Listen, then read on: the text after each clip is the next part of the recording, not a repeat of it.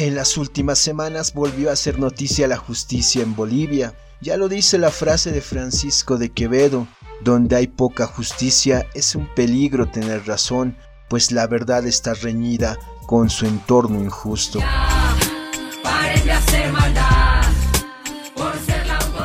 Y es así que los micrófonos de la Fuente Ciudadana salieron en busca de la opinión de la población sobre dos consultas muy importantes. La primera tiene como contexto la forma de elección de los operadores de justicia y con reportera en mano preguntamos. ¿Usted estaría de acuerdo en que volvamos a elegir a magistrados de la justicia a través del voto ciudadano? ¿O eso no funcionó para cambiar la justicia? Y la población se pronunció. Elecciones, no sé, no podría decir, pero la justicia está muy mal, en todo aspecto en todo aspecto. Sea elecciones, no sea elecciones, siempre hemos sido así.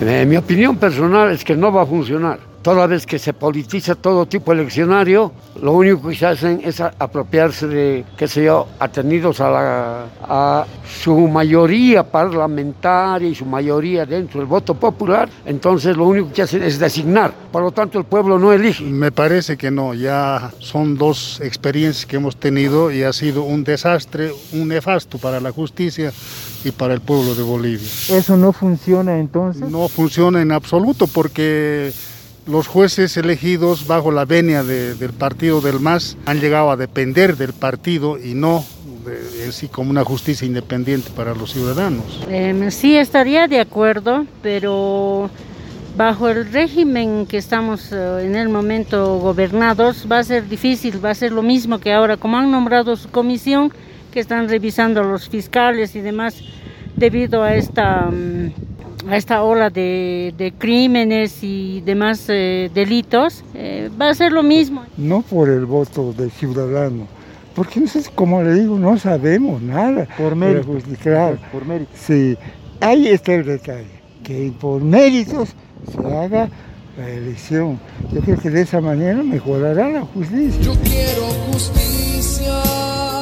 Y nuestra segunda consulta fue más propositiva, ya que le preguntamos a la ciudadanía qué medidas sugeriría para cambiar de forma profunda la justicia, y ellos nos dieron su respuesta.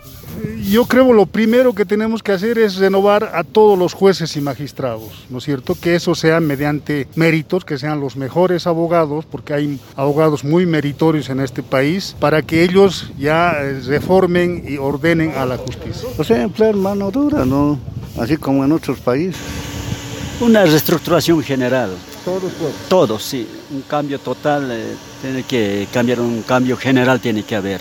Que sea independiente y que elijan a magistrados, abogados, eh, jueces eh, con amplia trayectoria, que tengan pues un FAI, por decirle, limpio. En primer lugar, para cambiar la justicia de fondo, tendríamos que desactivar ese aparato montado en lo que hoy se denomina órgano judicial. Es un aparato de corrupción donde reinan los más antiguos, donde reinan los más nuevos, todos tienen su cota de poder y por lo tanto no hay justicia.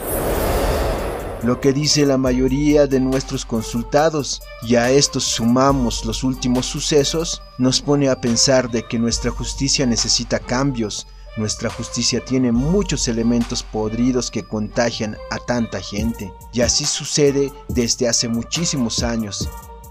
Para la Fuente Ciudadana Israel Hurtado.